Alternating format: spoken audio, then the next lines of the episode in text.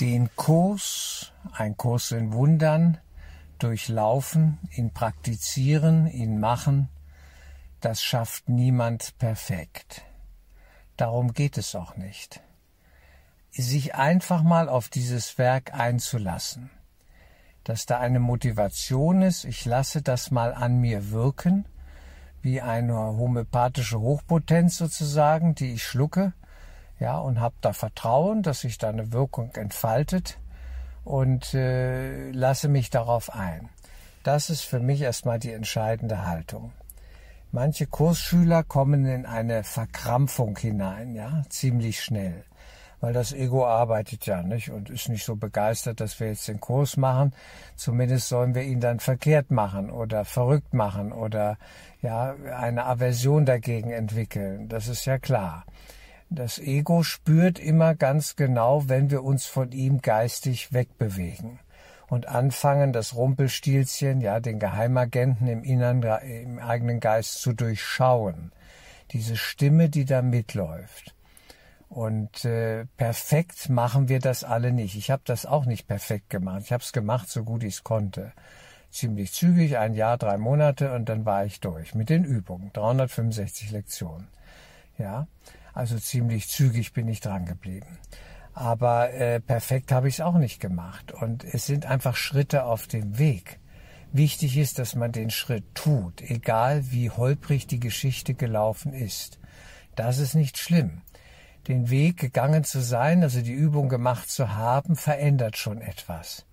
Man kann diese Übung nicht machen, ohne dass sich wenigstens ein bisschen verändert.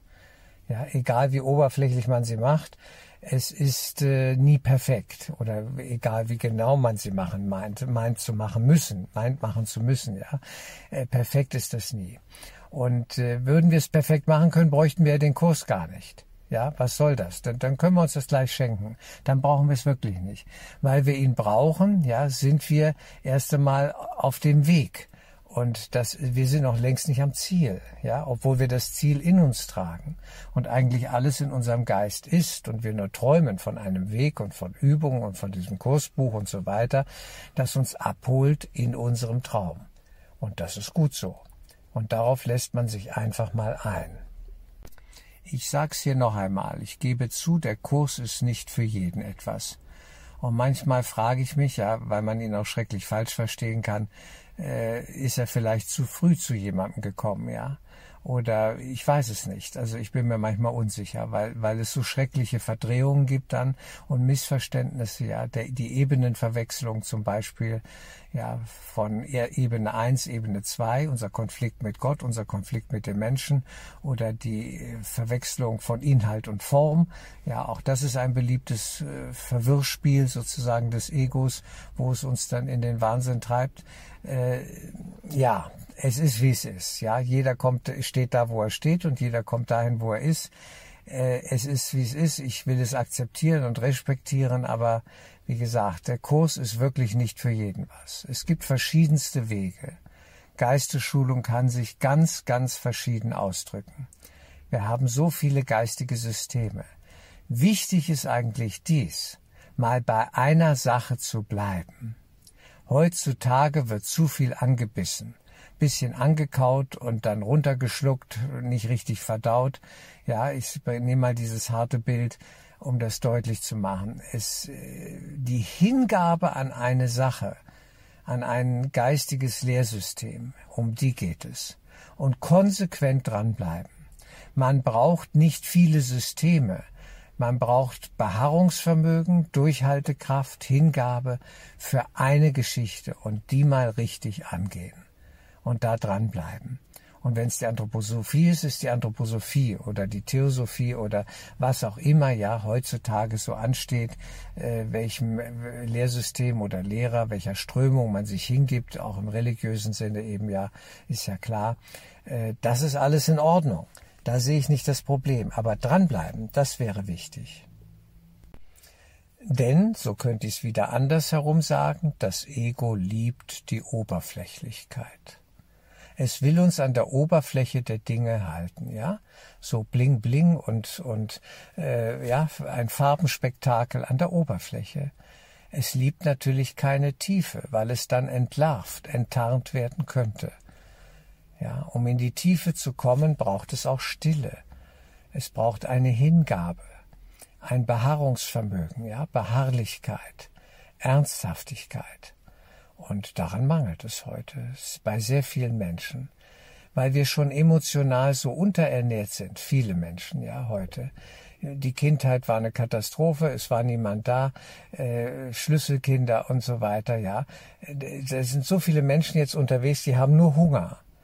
Die haben emotionalen Hunger, auch geistigen Hunger natürlich, aber erstmal ist es infantil, kindlich, emotional.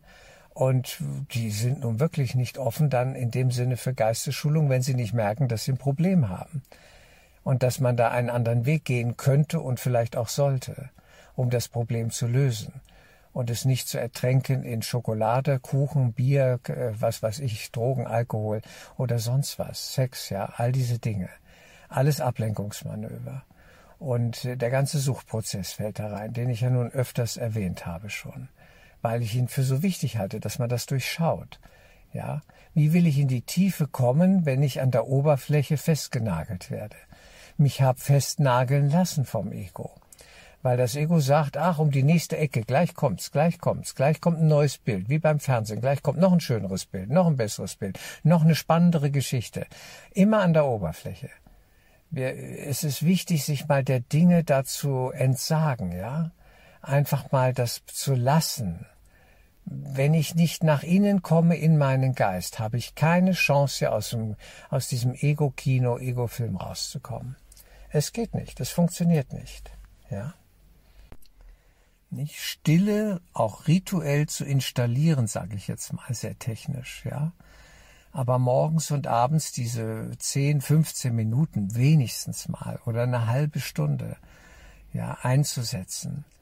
Wir verbringen so viel Zeit vom Telefon, vom im Internet, ja, äh, beim Kommunizieren mit irgendwelchen Leuten aus der Ferne, Facebook und tausend Sachen, ja.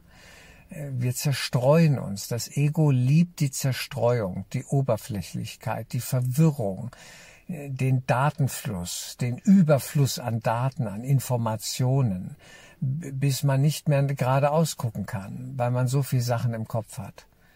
Weniger ist mehr. Wir wissen, das ist hier eine Riesenverschwörungsgeschichte, genau, das ist es ja, aber noch ganz anders, als das zum Teil kommuniziert wird, ja, auf YouTube oder sonst wo. Es, das, die eigentliche Verschwörung ist das, die Ego-Geschichte selbst, ja, die Idee der Trennung das, das Hineingehen ja in die Spaltung und damit in illusionäre Welten. Wenn ich das weiß, weiß ich schon eine ganze Menge. Wenn ich das verstanden habe, ist das schon mal eine ganze Menge. Da muss ich mich noch nicht, äh, nicht unbedingt weiter in eine unendliche Geschichte von Analysen begeben. Da gibt's noch dies, da gibt's noch jenes und da gibt's noch was ganz anderes. Ja, ja, ich weiß. Das mag alles so sein, aber was nützt es mir? wenn zu viel Energie in die Analyse der Finsternis geht, komme ich überhaupt nicht mehr ins Licht. Weil die Analyse der Finsternis ist die Analyse der Finsternis. Fertig. Es wird immer dunkler. Ja. Und es wäre wichtig, ja, das auf das Licht zu fokussieren, den reinen Geist, die geistige Welt, den Engel. Dann schaut euch lieber Nahtoderlebnisse an. Da erleben Menschen ja etwas Geistiges und, und etwas sehr Tiefes und Klares und Verbindliches und Wunderschönes. Ja, zum Teil sagenhafte Erlebnisse, an denen wir heute teilhaben dürfen. Und das haben die Medien ja auch ihren Platz. Ja, die drei Herren da, die diese Interviews führen, kann ich nur sagen, toll gemacht. Vielen Dank diese, für diese Mühe, für diesen Einsatz. Die klären auf. Das ist ihr Beitrag. Wunderschön. Und sich das anzuhören, das baut auf, ja. Das schafft eine innere geistige Klarheit. Dann wird man ruhig und kriegt plötzlich innerlich eine Verbindung zu dieser Ebene im eigenen Geist. Und wenn es dazu dient, dann ist das eine äh, fantastische Sache. Wunderbar.